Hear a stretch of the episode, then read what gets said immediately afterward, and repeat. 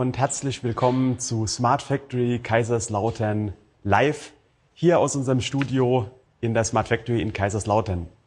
Heute haben wir eine besondere Folge. Es ist ein Pilotprojekt, sage ich mal, eine Zusammenarbeit mit der Plattform i4.0, mit der wir ansonsten auch relativ stark schon zusammenarbeiten, hier aber mal zusammen aufgenommen eine Folge beziehungsweise live gestreamt. Das Thema der heutigen Folge ist die Verwaltungsschale als Schlüsseltechnologie der smarten Fabrik. Wir strahlen heute wieder in YouTube, auf Twitter und in LinkedIn aus. Also ihr könnt in allen drei Stellen die Live-Schaltung schauen. Fragen können an allen Stellen gestellt werden, aber natürlich auch weiterhin per E-Mail an info at smartfactory.de. Wir haben wie immer drei Gäste hier. Das ist einmal zugeschaltet Andreas Orczelski von Phoenix Contact. Er ist dort Master Specialist Standardization. Er arbeitet aber auch in der Arbeitsgruppe bei der Plattform i4.0 mit, zum Beispiel hier für Referenzarchitekturen, Standards und Normungen. Er ist tätig generell bei Normungsarbeiten und auch Leiter der Open Source Aktivität bei der IDTA. Hallo Andreas. Ja, hallo, danke, dass ich heute da sein kann. Gerne. Zugeschaltet haben wir aus unserem Hause Professor Martin Ruskowski als Leiter hier von der Smart Factory bei der Uni am Lehrstuhl für Werkzeugmaschinen und Steuerungen und auch Forschungsbereichsleiter im DFKI in Kaiserslautern hier. Hallo Martin. Ja, hallo zusammen. Und hier vor Ort haben wir Magnus Volkmann, er ist wissenschaftlicher Mitarbeiter an der Uni am besagten Lehrstuhl und ansonsten beschäftigt er sich stark mit vernetzten Technologien, Verwaltungsschalen. Ich schmeiß mal meine Zettel weg. Hallo Magnus. Hi, Patrick. Gut, als ersten Punkt, bevor wir überhaupt in die ganze Talkrunde starten, hat sich bewährt, über ein paar Begriffe zu sprechen und die Definition zu klären und auch zu schauen, dass wir hier im Talk von denselben Dingen sprechen. Und wir haben jetzt die Verwaltungsschale, beziehungsweise man kennt sie auch als die Asset Administration Shell oder AAS. Was ist das, Magnus? Genau. Um mal in die Welt einzuführen, der Verwaltungsschale, was ist das überhaupt? Du hast ja auch direkt den englischen Begriff dazu genannt, weil was verwalten wir denn überhaupt? Im Englischen wird das alles so ein bisschen klarer wenn man schon hört, okay, das ist eine Asset Administration Shell, also wir werden irgendwelche Assets damit verwalten. Und wer sich so ein bisschen in der Welt der Industrie 4.0 Normung auskennt, der hat auch schon mal was von RAMI 4.0 gehört. Das ist das Referenzarchitekturmodell für die Industrie 4.0. Und dort werden diese ganzen Begrifflichkeiten definiert. Und wenn wir jetzt mal anfangen, ein Asset, das ist für uns einfach ein Gegenstand, der wichtig in unserer Produktionsumgebung ist. Das heißt, das könnte unser Produkt an sich sein. In dem Fall ist das bei uns ja der LKW, der jetzt super modular aufgebaut wird in Zukunft. Das kann auch eine Produktionsmodul sein, wie sie hier rund um unseren, äh, unsere Insel stehen, oder ein Transportmodul, wo man ein bisschen auch wir viel Wert drauf legen. Es müssen nicht nur physische Gegenstände sein, die ein Asset sein können, sondern das kann zum Beispiel auch Software sein. Und die Verwaltungsschale ermöglicht mir, dass ich genau dieses Asset beschreiben kann. Was ist wichtig dafür? Was für Informationen muss ich über dieses Asset haben? Und ähm, am Ende kriege ich darüber auch quasi diesen digitalen Austausch hin, dass ich auf diese Informationen zugreifen kann. Und daraus wird dann aus einem Asset eine Industrie 4.0 Komponente und mit der kann ich auf viel, verschiedene Weisen eben kommunizieren. Das kann man vielleicht auch noch kurz sagen. Man unterscheidet dann zwischen drei Typen. Typ 1 ist, wenn ich die Verwaltungsschale einfach nur als Datei ablege. Typ 2 ist, wenn ich die, wenn meine Verwaltungsschale eine API hat, zum Beispiel ein Server mit einer REST-Schnittstelle. Und Typ 3 wäre dann Interaktionsprotokoll. Damit können wir dann recht komplexe Interaktionen zwischen verschiedenen Assets gestalten. Klingt nach einem komplexen Thema. Aber um mal bei der Definition zu bleiben, Andreas, stimmst du dem Ganzen so überein oder siehst du etwas, etwas anderes an der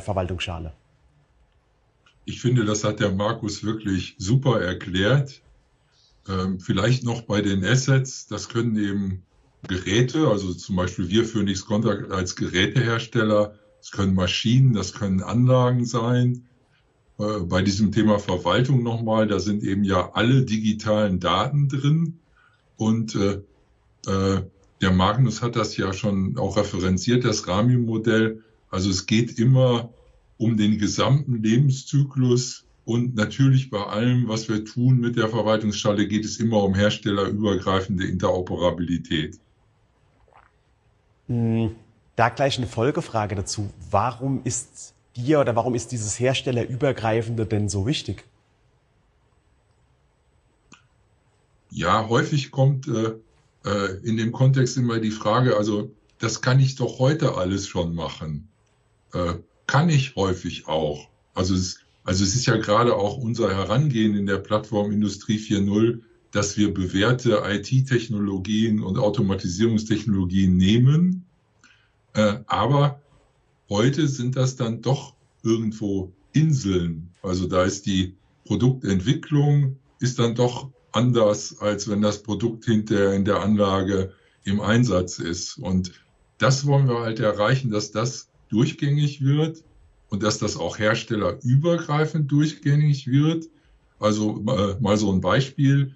Äh, wenn äh, äh heute sichere Betriebsdaten erfasst werden aus den Anlagen, das gibt's natürlich schon, aber dass sich die von beliebigen Herstellern und aus beliebigen Anlagen irgendwie miteinander mischen kann und das alles mit derselben Security geht, das gibt's halt so noch nicht. Und äh, da ist eben dieses Herstellerübergreifend, ja, äh, ich, ich sage dann immer, also alle müssen die gleiche Sprache sprechen und das ist eben in unserem Fall die Verwaltungsschale und die gleiche Sprache eben A, wir untereinander in der echten Welt, aber auch in der digitalen Welt. Und äh, da haben wir eben mit den Arbeiten in der Plattform, mit dem Metamodell, mit dem API, mit der Security, mit der Semantik, mit den Teilmodellen, die entstehen. Äh, also da ist dann eben die Welt der Verwaltungsschale wunderschön in sich konsistent und die Dinge greifen ineinander. Hm, Martin, das Thema Herstellerunabhängigkeit ist ja gerade bei der Smart Factory auch irgendwie so ein Teil der DNA. Also solange ich persönlich gedenken kann, bin jetzt knapp sechseinhalb Jahre hier, ging es schon um herstellerübergreifende Zusammenarbeit. Warum ist denn das auch wichtig, gerade für die Mitglieder bei der Smart Factory? Die Smart Factory ist ja ein Verein, was aus, äh, der aus verschiedensten Mitgliedern besteht. Einerseits die äh, Hersteller von Automatisierungskomponenten, Anwender, Softwareunternehmen, die alle gemeinsam zeigen wollen, wie die Produktion der Zukunft aussieht. Und Andreas hat es ja schon gesagt, ähm, es gibt in der Produktion verschiedenste Hersteller von, von den Komponenten. Klassisch ist es eigentlich so, eine Firma äh, eine Anwenderfirma hat sich meistens auf eine Technologie, auf einen Hersteller festgelegt, weil dann alles irgendwie miteinander funktioniert. Was man ist in so einem geschlossenen Ökosystem. Ähm, aber ähm, jeder Hersteller hat seine äh, Vorteile und seine Nachteile, wie das halt in der Welt immer ist. Und ähm, ist für gewisse Einsatzfälle besonders gut geeignet. Und wir in der Smart Factory versuchen halt gerade diese ähm, Hersteller zusammenzubringen ähm, und zu zeigen, wie das Ganze entsprechend dann übergreifend auch funktioniert und Demonstratoren aufzubauen und gemeinsam diesen äh, Sprung aus dem, ähm, aus dem geschlossenen Ökosystem rein in dieses offene Ökosystem zu machen. Äh, man sieht ja hinter euch auch die, äh, die alte Anlage, die wir schon gebaut hatten, 2014, wo wir das erste Mal gezeigt haben, wie solche Module von verschiedenen Herstellern zusammenarbeiten können. Damals aber natürlich noch vor der Verwaltungsschale und noch auf einem relativ äh, überschaubaren Level, dass das Produkt die Daten weitergetragen hat. Heute geht es wirklich um die Vernetzung der Anlagen und um das aufzuzeigen. Ähm, und äh, ja, das ist halt entsprechend der, über Kern unserer gesamten Arbeit, äh, dort den Schritt voranzugehen und zu zeigen, wie die Produktion der Zukunft aussieht, äh, was wir auch in anderen Bereichen des Lebens immer wieder sehen, äh, wo sich äh, das Open Source inzwischen stark durchgesetzt hat, die verschiedensten Technologien sich zueinander bewegen und am Ende alles mit allem funktionieren muss. Ein anderes wichtiges Thema, was man auch immer wieder beim Thema Vernetzung und Digitalisierung hört, ist der digitale Zwilling. Andreas, so in deine Richtung, was ist denn jetzt der Unterschied zwischen einem digitalen Zwilling und der Verwaltungsschale? Beziehungsweise, was ist der digitale Zwilling überhaupt? Ja, das ist eine sehr schöne Frage, die habe ich auch sehr, sehr häufig vor mir. Äh, digitale Zwillinge gibt es ja ganz viele. Also letztendlich äh, ist, ist, ist, ist äh, jeder Satz an digitalen Daten zu einem Ding oder zu einem Asset, in dem Fall zu einem Gerät, ist dann schon ein kleiner digitaler Zwilling. Und wenn man mal so ein bisschen guckt, auch was es an verschiedenen Organisationen gibt, da gibt es auch äh, Definitionen und Varianten wie Sand am Meer. Also äh, wenn mir jemand sagt, und da ist der digitale Zwilling, ich frage als erstes immer, welcher und was für einer. So, und äh, das Besondere ist eben, wir haben das mal so gesagt, die, die Verwaltungsschale ist der digitale Zwilling für Industrie 4.0. Also das ist eben der, der aus den äh, Plattformen Industrie 4.0 und jetzt IDGA arbeiten, so herauskommt. Und der ist spezifisch. Wenn ich den benutze, dann kann ich mich auch unterhalten. Dann wird es auch interoperabel. Äh, ja, äh, und da ist eben der gesamte Lebenszyklus ja mit drin von der Produktidee und zur Verschrottung. Und äh, was uns auch immer sehr wichtig ist äh, beim digitalen Zwilling Verwaltungsschale, dass das nicht nur für komplexe, intelligente Geräte ist, also welche, die einen Netzwerkanschluss haben, sondern eben auch für einfache, also für nicht intelligente Dinge, also zum Beispiel eine Schraube oder eine Hutschiene oder eine einfache Klemme. Also alles hat einen digitalen Zwilling. Ja, und äh, das, das decken wir eben mit der Verwaltungsschale äh, äh komplett ab ja, und um es nochmal zu wiederholen, äh, gerade auch die Security spielt in dem Ganzen auch eine zentrale Rolle. Das ist auch nicht unbedingt bei allen anderen digitalen Zwillingen so gegeben. Das heißt quasi, wir sind hier auch wieder bei dem Thema herstellerunabhängig, Standardisierung. Die Verwaltungsschale ist dann ein spezieller digitaler Zwilling. Magnus, so in deiner... Achso, Entschuldigung. Wenn ich noch eins nachtragen darf. Äh, und äh, aber die Verwaltungsschale als Technologie lässt es zu, dass ich andere digitale Zwillinge auch damit bilde. Äh, also ich muss nicht zwingend äh, das nur für Industrie 4.0 machen. Also es gibt ja in anderen Ländern äh, andere äh, Smart Factory Modelle. Also auch die kann ich mit der Verwaltungsschale realisieren. Okay, das war jetzt eine sehr umfangreiche Antwort. Hast du, Magnus, dem noch was hinzuzufügen oder ist das jetzt alles schon abgedeckt? Ich, es wurde jetzt sehr viel abgedeckt, wenn wir vielleicht mal auf unsere Use Cases gehen. Andreas hat ja gerade sehr schön gesagt, welcher digitale Zwilling denn jetzt genau für was. Der digitale Zwilling kann sich über mehrere Ebenen aufspannen. Und bei uns ist es immer sehr wichtig, wir haben immer diesen Fokus, was brauchen wir denn für die Produktion an digitalen Zwillingen? Wenn wir wieder auf unseren LKW hier gucken, dann hat man zum Beispiel diese Idee, die wir verfolgen, was muss denn alles in unseren digitalen Zwilling, in die Verwaltungsschale rein, damit wir anhand diesem erfassen können, was für Schritte müssen wir jetzt in unserer voll variablen Produktionsumgebung vornehmen, damit wir dieses Produkt fertigen können. Und manchmal brauchen wir da auch Informationen, die man nicht so direkt in der Verwaltungsschale ablegen kann, aber dann bietet die uns eben die Option, dass wir noch referenzieren können auf irgendwelche spezielle Softwares wie Simulation oder sonstiges, die wir dann im Hintergrund wieder ansprechen können. Also quasi wie ein zentraler Zugriffspunkt, bei dem ich alles finde, egal wo es ist, egal wie es informationstechnisch strukturiert ist. Richtig, so ein zentraler Knotenpunkt ist eine sehr schöne Metapher dafür. Sehr spannend. Wie kommt jetzt aber eine Skill-Based Production, was wir hier auch haben, mit, dem, mit der du dich auch beschäftigst, in dieses ganze Gebilde noch rein? Mhm. Wenn wir jetzt unsere Verwaltungsschale erstellt haben, der digitale Zwilling beginnt schon in dem Moment zu leben, wenn wir unser Produkt konfigurieren. Also eine Person bekommt eine Idee, wie könnte denn dieses Produkt aussehen, geht an unseren Konfigurator und drückt sich jetzt seine Bauteile zusammen und im Hintergrund entsteht bei uns dann schon diese Verwaltungsschale mit den einzelnen Anforderungen an das Produkt, die umgesetzt werden müssen. Und dann müssen wir natürlich irgendwo gewisse Funktionen erfüllen, um dieses Produkt fertigen zu können. Und da gehen wir jetzt den Schritt, dass wir uns anschauen, welche Fähigkeiten in meiner Produktionshalle brauche ich denn, damit ich das Produkt fertigen kann. Und wenn ich diese gematcht habe, dann kann ich die direkt auf unseren Produktionsmodulen, die hier jetzt auch in der Anlage zu sehen sind, kann ich die über einen sogenannten Skill triggern. Das heißt, der Skill ist für mich eine Ausführung von einer Fähigkeit, die ich benötige, um dieses Produkt herzustellen. Und was der Vorteil ist, der sich jetzt am Ende daraus ergibt, ist, dass unsere Produktionsmodule auch wieder Verwaltungsschalen haben. Und über diese Verwaltungsschalen kann ich direkt den Skill triggern, den ich benötige. Das heißt, wir können sehr modular aufbauen, die Produkte. Und wir können aber auch unsere gesamte Anlage immer schnell neu konfigurieren, weil wir Produkt, äh, Module abnehmen können. Wir können neue Module anschließen. Und anhand der Verwaltungsschale wissen wir immer genau, welche Fähigkeiten sind gerade vorhanden und welche können wir nutzen. Und der Skill ist dann am Ende so eine Autonomie im Modul, dass das Modul entscheiden kann, wie es jetzt diese Fähigkeit umsetzt für ein spezifisches Produkt.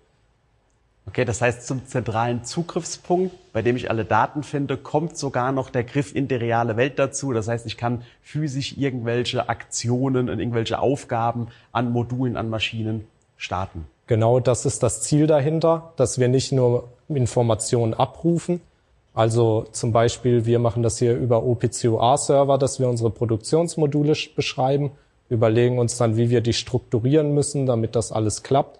Also am Ende ist das wieder eine Semantik wie in der Verwaltungsschale. Und ähm, genau, dann ist natürlich immer die Kunst zu sagen, ich kann jetzt nicht nur Daten abrufen, sondern ich kann auch bewusst dadurch Aktionen herbeiführen, die meine Produktion am Ende variabler machen. Okay. Jetzt haben wir gelernt, was eine Skilled-Based Production ist. Martin, wir reden ja hier aber gar nicht von einer Skill-Based Production bei der Smart Factory, sondern von einer Shared Production. Was ist denn das jetzt und wie stehen die in Verbindung miteinander? Es hat erstmal direkt eigentlich nichts miteinander zu tun, aber letztlich ist das eine dann der Weg, die andere umzusetzen. Die Vision der Shared Production geht dahin, dass wir eine massive Veränderung der Produktionsketten und der Lieferketten sehen. Ähm, wir müssen viel, viel stärker vernetzt arbeiten, vernetzt denken, um im äh, globalen Wettbewerb zurechtzukommen. Wir müssen auch sehr, sehr flexibel werden. Wir haben jetzt gerade im vergangenen Jahr gesehen, dass doch äh, ja kleine Störungen im globalen Warenverkehr ähm, massive Auswirkungen haben können. Man denke nur an äh, dass die Schiffshaverie im Suezkanal zu der Zeit, aber auch natürlich durch die Corona-Krise ausgelöste äh, ja, Lieferengpässe an den verschiedensten Stellen, die man ja, die relativ schnell auf die relativ schnell reagiert werden muss und was immer wieder vor große Herausforderungen stellt. Man kann halt die Produktion heute nicht mal eben von heute äh, einfach so umstellen sondern ähm, ja, hat halt Datenbrüche dabei, wie kriege ich die Daten ins nächste System rein, wie kriege ich ähm, Maschinen angebunden, ähm, wie stelle ich dann auch halt sicher, dass wenn ich jetzt ähm, Lieferanten beauftrage, dass der nur die Daten kriegt, die er braucht und auch nur für den Zweck benutzt, äh, wie er sie benutzen soll. Und äh, aus unserer Sicht bietet da die, die Skill-Based Production eine sehr hervorragende Voraussetzung, genau das umzusetzen. Wenn man nämlich diese Produktion, die bei uns ja im Labor erstmal aufgebaut ist, ähm, ja, darüber hinaus denkt, über die Firmengrenze hinaus denkt, dann kann ich die Fähigkeiten von ähm, einer Produktions, von einem Produktionsmodul, also von der Maschine, aber es kann immer auch ein Handarbeitsplatz sein. Das müssen wir immer im Kopf behalten. Es ist also äh, völlig egal, ob ich Automatisierung habe oder nicht. Auch Handarbeitsplätze kann ich entsprechend so beschreiben. Ähm, dann kann ich die auf dem Marktplatz anbieten und mir äh, aus den Ressourcen, Produktionsressourcen von verschiedensten Firmen quasi meine Fertigungslinie so zusammen konfigurieren, wie ich sie brauche. Und das Wichtige dabei, alle Daten jeweils mitzuliefern, die für die Fertigung dieses Schrittes entsprechend notwendig sind. Ich muss also im Vorfeld keine langen äh, Geheimhaltungsvereinbarungen mehr aufsetzen oder Daten erstmal ausdrucken, äh, wieder neu eingeben, neu programmieren, sondern ich kann das halt äh, im Hintergrund äh, automatisiert laufen lassen. Das Produkt kommt dann physisch an, die Maschine weiß schon, was damit zu tun ist und kann das entsprechend direkt umsetzen. Ähm, das heißt, aus unserer Sicht ist halt diese Skill-Based äh, Produktion, also die, die, der Ansatz mit den Skills, die Voraussetzung, überhaupt so eine moderne Shared Production umsetzen zu können, die wir einfach äh, aufgrund der Veränderung der Welt, aber auch im Ziel der Nachhaltigkeit und der, der CO2-Ersparnis also welcher Hersteller kann mir denn den Produktionsschritt am äh, günstigsten herstellen und zwar nicht nur in monetärer Sicht, sondern vor allem halt in Nachhaltigkeitssicht. Ähm, das kann man alles entsprechend damit abbilden. Jetzt ist das ganze Thema ja auch noch, ich sag mal, relativ neu und da wird viel Forschung betrieben noch. Magnus, welche Erfahrungen gibt es denn bei uns schon mit der Shared Production oder wo setzen wir die denn schon um? Ähm, genau, wir haben hier natürlich an der Smart Factory zum einen das ähm, Projekt Smart Max, in dem wir diesen LKW quasi ins Leben gerufen haben und haben hier jetzt mehrere Produktionsinseln geschaffen in Kaiserslautern. Drei davon findet man hier in der Smart Factory und am DFKI und eine weitere eben bei uns an der Universität Kaiserslautern im Labor. Und dort bieten wir zum Beispiel einen Service an, dass man modular ähm, Anhänger für diesen LKW fräsen kann. Das bedeutet, wir stellen eine Anfrage vom Produktkonfigurator raus in die Welt eine Serviceanfrage nennen wir das dann. Wer kann mir denn einen Service liefern, zum Beispiel für sparende Bearbeitung mit folgendem Material und so weiter.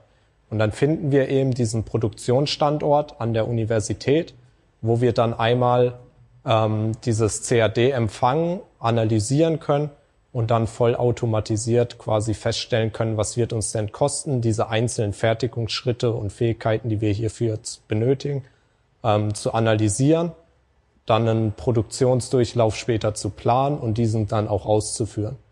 Und das ist also dieser Shared Production Gedanke, den ich habe, dass wenn ich eine Anforderung habe, dass ich über Services, die irgendwo lokal verteilt sein könnten, aber auch global verteilt sein könnten, dass ich da über einen digitalen Weg recht schnell einen Partner finde, entweder in einem vertrauten Netzwerk oder sogar in einem offenen weltweiten Netzwerk. Sehr spannend auf jeden Fall. Das Produkt, das wir hier bei der Smart Factory fertigen in dieser Shared Production, ist ja ein LKW, Noppenstein LKW. Martin, ist das jetzt reiner Zufall, dass das irgendwie ein Fahrzeug als Produkt ist? Ähm, das ist natürlich äh, nicht wirklich ein Zufall. Gerade die, die Automobilindustrie ist ja mit der äh, vernetzten Produktion oder mit der, mit der digitalisierten Produktion relativ weit, hat aber das Ganze in der Vergangenheit immer durch starre Systeme aufgebaut. Und ähm, deswegen ist halt die Einführung eines neuen Fahrzeugs so extrem aufwendig und so extrem teuer, weil einerseits neue Produktionsmaschinen oft gebraucht werden, ähm, weil die alten halt so ja, proprietär waren, dass sie gar nicht weiterverwendet werden können. Ähm, und vor allem muss die ganze Vernetzung des Konfigurators aufgebaut werden. Das heißt, man kann ja heute sein Auto bestellen, äh, was auch so gefertigt wird, aber ähm, das muss halt alles im Detail vorher konfiguriert konfiguriert werden bis runter auf die SPS am Ende des Tages. Das heißt, die Produktion kann genau diese Varianten fertigen, aber wenn dann was schief geht, dann bin ich halt nicht flexibel. Und wir wollen ja zeigen, ähm, dass äh, gerade auch für so eine Fahrzeugproduktion es möglich ist, das Ganze aufzubauen. Wir haben natürlich in Rheinland-Pfalz auch Nutzfahrzeughersteller, deswegen ist da durchaus eine räumliche Nähe auch interessant. Wir haben auch an der Uni Kaiserslautern das Commercial Vehicle Cluster, äh, mit dem wir natürlich da auch immer wieder äh, zusammenarbeiten, im Kontakt sind. Ähm, und das Nutzfahrzeug ist deswegen nochmal interessanter oder der Lkw, äh, weil wir dort eine viel höhere Variantenvielfalt noch haben als beim Pkw. Ähm, dort ist wirklich jeder Lkw komplett anders und ähm, das ist äh, sehr, also deutlich kleinere Stückzahl natürlich als bei Pkws und äh, da lohnt sich äh, das einfach nochmal viel, viel schneller, äh, weil halt äh, so eine Produktion umzubauen wesentlich aufwendiger ist relativ zu den Stückzahlen, die man fertigt, als das entsprechend äh, beim Pkw ist. Da läuft dann ja so ein, so ein Pkw ein paar Jahre da konnte man sich das bisher leisten. Aber wir gehen davon aus, dass gerade im Zuge der, äh, der Umstellung jetzt auf die elektrische Antriebstechnik, die ja nun vor der Haustür steht, für alle Hersteller die Produktionsanlagen komplett anders aussehen werden. Die elektrischen Antriebe sind wesentlich einfacher gebaut als die Verbrennungsmotoren. Man wird dort viel, viel mehr Variabilität haben, Flexibilität haben und die Modularisierung, wie wir sie im Labor zeigen, ähm, ja, mit diesen Noppenstein-Modulen, die letztlich entstehen, die wird man dann in skalierter Form auch in die Realität übertragen können. Weil das Konzept, was wir machen, ähm, das ist ja eigenähnlich gedacht. Das heißt, ich kann das für kleinste Baugruppen anwenden, kann es aber immer weiter nach oben kaskadieren. Und ich kann diese Skills oder die Skill-Based Production halt auf einer Modulebene fahren, ich kann sie auf der Inselebene fahren, ich kann sie auf der Bergebene fahren. Ich kann so das sehr, sehr flexibel aufbauen ähm, und mir eine hierarchische Produktion genau so zusammen konfigurieren, wie es entsprechend meiner äh, Produktstrategie, meiner Produktstruktur entspricht. Schauen wir jetzt mal so ein bisschen Richtung Standardisierungen. Andreas, du bist ja Master Specialist Standardization bei Phoenix und bist auch in der Arbeitsgruppe mit Standardisierungstätigkeiten bei der Plattform i4.0. Na, dort bist du aktiv. Was hat denn die Verwaltungsschale denn mit der Standardisierung zu tun, beziehungsweise welche Arbeiten laufen dort gerade so? Ja, das, äh, die Standardisierung äh, hat für mich drei wichtige große Aspekte. Äh, das ist einerseits natürlich die Arbeit in den Arbeitsgruppen in der Plattform Industrie 4.0 und der IDTA, äh, was jetzt inzwischen Joint Working Groups für die Verwaltungsschale sind. und da ist es im Kern, wie der Name schon sagt, selbstverständlich die UAG-Verwaltungsschale, die in der AG1 läuft, zusammen mit der IDTA. Aber ich habe ja vorher auch schon mal die Security angesprochen. Da haben wir speziell die AG3 äh, dort in der Plattform und dann aber auch wiederum eine gemeinsame Arbeitsgruppe sichere Verwaltungsschale, äh, wo ja inzwischen äh, ja äh, äh, einerseits viele Konzepte äh, aufgeschrieben wurden, aber andererseits das Ganze auch praktisch mit Open Source umgesetzt wurde. Martin hat das ja vorhin auch schon mal angesprochen, das Thema Open Source. Das treiben wir jetzt bei der ITTA wo ich ja auch im Vorstand bin, äh, äh, sehr stark voran. Also, dass man auf GitHub in verschiedenen Projekten, verschiedenen Implementierungen, Programmiersprachen, also jeder, wie er das für sein System braucht, äh, dass ihm da Open Source zur Verfügung steht und das Ganze sehr schnell erprobt, eingesetzt, umgesetzt werden kann. Und letztendlich ist die Open Source auch eine faktische Art der Standardisierung aber eben auf einem anderen Wege. So, und letztendlich äh, on top zu dem Ganzen äh, die eigentliche Standardisierung und äh, die formale, und da sind wir eben in der IEC unterwegs, in der TC65, in der Working Group 24, Asset Administration Shell, äh, da arbeiten wir aktuell, da entsteht jetzt die IEC 63278 der Teil 1 ist auf einem guten Weg. Der wird dann wohl im April ins Voting gehen, die Struktur der Verwaltungsschale. Und jetzt laufen die New Work Item Proposals für Teil 2 Metamodell und Teil 3 Security, äh, wo dann wiederum Arbeitsgruppen dafür gebildet werden. Also äh, wie man schon hört, wir sind da mit großer Ernsthaftigkeit bei dem Thema unterwegs, äh, um eben für unseren Industriestandort Deutschland, der eben sehr vom Export ja geprägt ist, auch weltweit dann einen Erfolg für die Verwaltungsschale zu bewirken. Martin, jetzt sind wir bei dem Forschungsprojekt Smart Max ja auch im Bereich Standardisierungen und Verwaltungsschale unterwegs. Sind wir da jetzt auch mit da dabei oder sind das andere Tätigkeiten, die wir dort durchführen? Ja, wir, wir arbeiten quasi äh, parallel und Hand in Hand. Ähm, Andreas hat so schön gesagt, äh, Open Source ist auch eine wichtige Form der Standardisierung, die dann nicht durch Gremien passiert, die dann aber quasi ja, mit den Füßen und die Community abstimmt in die Richtung, wie es sich entwickelt. Aber letztlich kommt halt immer ein Softwarestand raus, der weiterverwendet wird. Das ist ein ganz schöner Ansatz. Und mit äh, Smart Max bauen wir ja dieses Musterbeispiel der, der Shared Production auf, setzen auf die Standards, die entstehen sowohl aus dem Open Source Bereich, aber entsprechend auch aus den Gremien heraus und äh, stehen als Testbed zur Verfügung, um zeigen, wie das Ganze wirklich funktionieren kann und verproben das auch vorzeitig, bevor es dann standardisiert ist und in Produkte umgesetzt wird. Wir können also wirklich vorab als, als Schnellboot quasi das verproben, wirklich zeigen, äh, was sind die Dinge, die gut funktionieren, wo sind die Baustellen, die vielleicht noch äh, bearbeitet werden müssen, damit das Ganze auch realitätsnah eingesetzt werden kann. Und deswegen ja auch unser Produkt, was halt äh, einerseits einfach genug ist, dass es im Labor geht und es umsetzbar ist für uns als Forschungseinrichtung, andererseits aber halt auch diesen Bezug hat, dass ich das Ganze nachher skalieren kann und auch verschiedene Technologien einsetzen kann. Weil wir haben ja nicht nur äh, Noppensteine, die wir haben, sondern wir haben auch das Fräsen dabei, wir haben 3D-Druck mit dabei und zeigen, äh, wie das Ganze aussieht und denken auch schon das ganze Thema des Recyclings mit vor, äh, wie das Ganze dann quasi ja diesen Lebenszyklus von der Geburt bis zur Bahre quasi, was wir schon gehört haben, abdecken kann und wie ich dann entsprechend auch die Informationen über das Produkt beim Recycling und bei der Verwertung wieder einsetzen kann. Das war fast eine perfekt, wie als wäre es geplant, Überleitung zu einer Zuschauerfrage, die inzwischen reingekommen ist. Und zwar das Thema Lebenszyklusakte. Das wird ja öfter benutzt, gerade für irgendwelche Produkte, die es gibt. Aber die Frage ist, was ist denn jetzt genau so eine Lebenszyklusakte? Und ist das jetzt nochmal was anderes als eine Verwaltungsschale? Ja, eigentlich ist es ähm, der, der digitale Zwilling des Produktes. Wir hatten ja gehört, wir haben verschiedene Arten von digitalen Zwillingen. Wir haben sehr, sehr viel jetzt über die Assets gesprochen, ähm, also die, die aktiven Verwaltungsschalen, was Magnus meinte, unsere Maschinen, über die wir die Skills bereitstellen. Aber wir haben ja auch die Produkte, die beschrieben werden, wo drin steht, woraus sie gefertigt werden. Ähm, einerseits äh, ist da drin quasi der Produktionsplan, wie das Ganze hergestellt wird. Es werden aber auch alle Realdaten reingeschrieben. Das heißt, welches Material wurde wirklich eingesetzt. Ich kann das Ganze dann auch wieder ja, zurückverfolgen auf die Rohmaterialien, äh, wenn es weiter benutzt wird, entsprechend fortschreiben. Wenn äh, Produkte umgebaut werden, kann ich die Daten entsprechend mitnehmen. Und so ist quasi die Lebenszyklusakte ja der digitale Zwilling, der das Produkt über seinen Lebenszyklus hinweg beschreibt. Und wie mache ich ihn zugänglich? Über die Verwaltungsschale. Das ist also quasi ja der Einstiegspunkt, um alle Daten zu bekommen. Und da kommen nachher die Dinge äh, entsprechend zusammen. Das heißt, ich, ähm, ich kann über diese standardisierte Technologie an alle Daten rankommen, die ich brauche. Und in Bereichen, wo es heute sowas zum Beispiel auf Papier passiert, wo sowas noch vorgehalten wird, gibt ja äh, große technische Produkte, da habe ich sowas, aber da steht es halt als Aktenordner im Schrank. Da kann ich das Ganze in standardisierter Form entsprechend äh, umsetzen. Und dann äh, beim Recycling weiß ich genau, was es dort eingesetzt ist. Gibt es eine Komponente, welche Lebensdauer hat, äh, hat die, kann ich die nochmal wiederverwenden?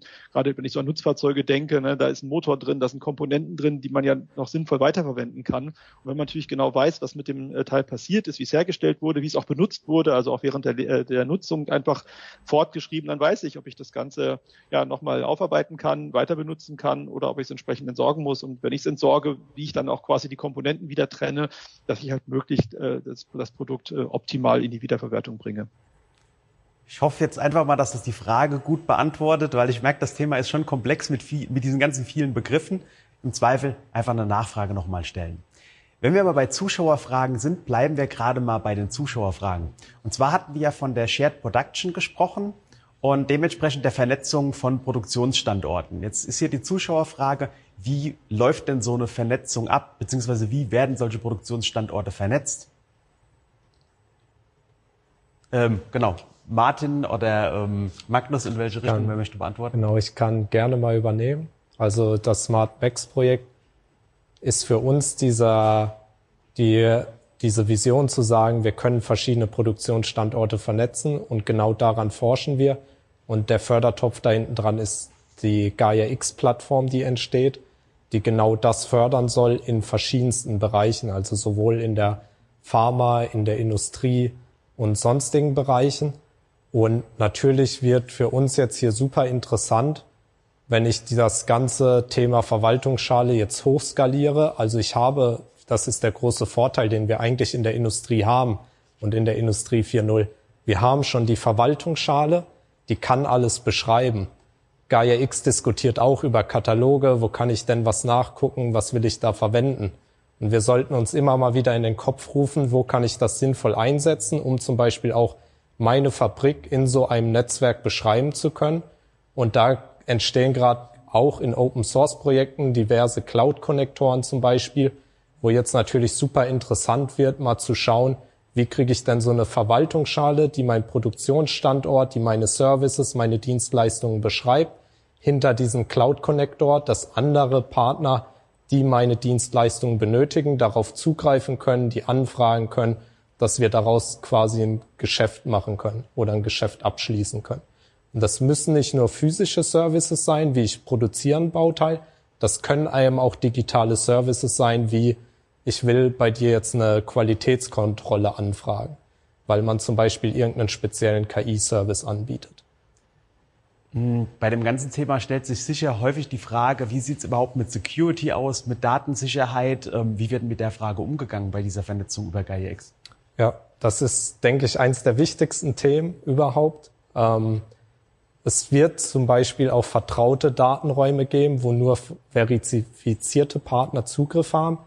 Wir machen uns anhand unserer Use Cases sehr viel ähm, über die Themen Gedanken, wie registriere ich mich, wie kann ich Partner authentifizieren, wie kann ich denen vertrauen, wie kann ich sicherstellen, dass die mir zum Beispiel in einem Produktauftrag, der auch als Verwaltungsschale bei uns ankommt, dass die da keine Schadsoftware unterbringen können oder ähnliches.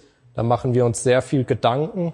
Aber ich glaube, wir können auch so ehrlich sein und sagen, wir sind kein Cybersecurity-Forschungsinstitut, sondern wir nutzen Mittel, die es schon gibt, wenden die an, aber entwickeln da nichts neu.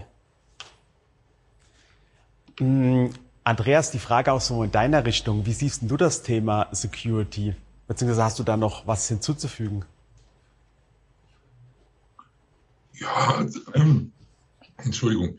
Ähm, zum Glück sind wir da ja recht weit. Also und, und wie man vorher bei mir ja schon raushören konnte, ist das ja, ist das ja total wichtig. Also kein Industrie 4.0, kein digitaler Zwilling, keine Verwaltungsschale unter ohne Security.